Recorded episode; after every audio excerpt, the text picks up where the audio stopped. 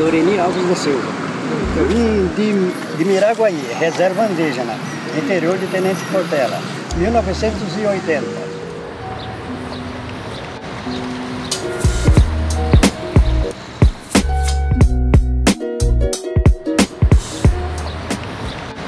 Caí na rua com seis aninhos, seis aninhos de idade, e desde os seis aninhos eu vivo na rua. Não devo nada para a justiça, tive preso uma vez só nunca mais. Hoje em dia eu vivo no meio deles, como vocês estão vendo. Eu vivo, eu vivo aqui nessa praça pública, fiz essa casinha aí, estou convivendo aí. Polícia toda hora, justiça toda hora, não devo nada para eles. Para mim assim está muito bom. É, é, é, é difícil um morador de rua, que nem eu, assim, vivendo na rua, que não deve nada para a justiça.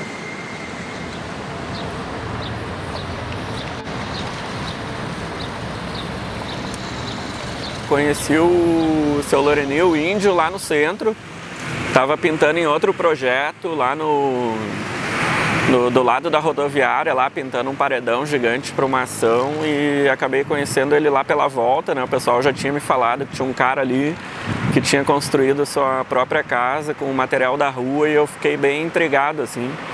Daí acabei conhecendo ele lá, a gente trocou uma ideia bem rápida. Uh, fiquei de pintar a casa dele. Tipo, passou praticamente um ano, eu acho, e por acaso ele veio morar perto da minha casa e daí eu pensei, meu, não posso perder essa oportunidade agora, né? Tipo, passo todo dia aqui e daí acabei trocando uma ideia com ele, rolou, foi super tranquilo. Tipo, a gente passou uma tarde ali no inverno, trocando uma ideia, eu pintei a casa dele.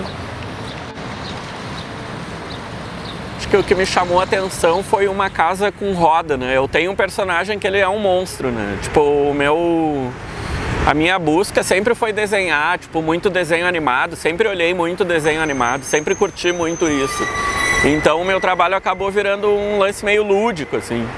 E, e, daí eu tenho um desenho, cara, que ele é uma casa com roda e é um monstro. E daí foi a partir daí que eu, eu linkei com a casa do seu Loreninho. Eu falei, bah, esse é um personagem que eu já criei, né? Então eu preciso pintar a casa dele para uh, dialogar com essa criatura que eu já tinha. Quando eu comecei a pintar, assim, acho que a gente nem trocou muita ideia antes, assim, eu não falei mais ou menos o que eu ia fazer, ele deixou bem livre, foi um cliente bem bom, assim.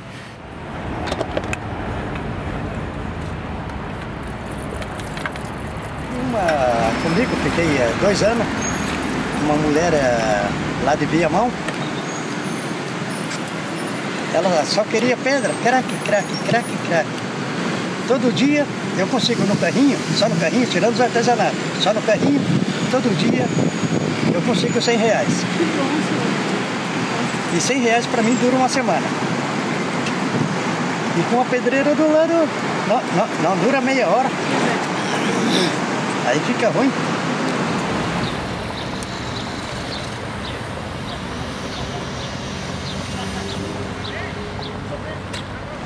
Procuro to, todo dia uh, não, não fazer nada errado para não agravar uh, vocês, para não, não agravar a justiça. Então isso aí a gente procura todo dia. Uh, a hora que, que levanta de manhã cedo, a primeira coisa, agradecer Jeová, agradecer pe, pe, pela noite que passa, pelo dia que vem,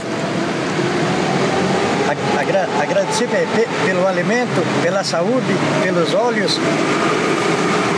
Eu tenho bons olhos para enxergar. Tá certo, sou analfabeto, não sei ler, não sei escrever, mas tenho a cabeça para pensar. Falar dessa situação da galera que está em rua, em situação de rua, é muito delicado, né? Porque é um problema muito amplo que a gente não, não tem como falar com com precisão, assim, porque é muito difícil falar de uma coisa que a gente não vive, né? Isso eu acho muito complicado.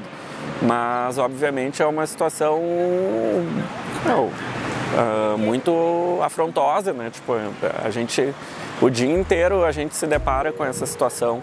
E nesses últimos anos, cara, eu noto que, meu, tipo, tá cada vez mais foda, assim, muita gente em situação de risco.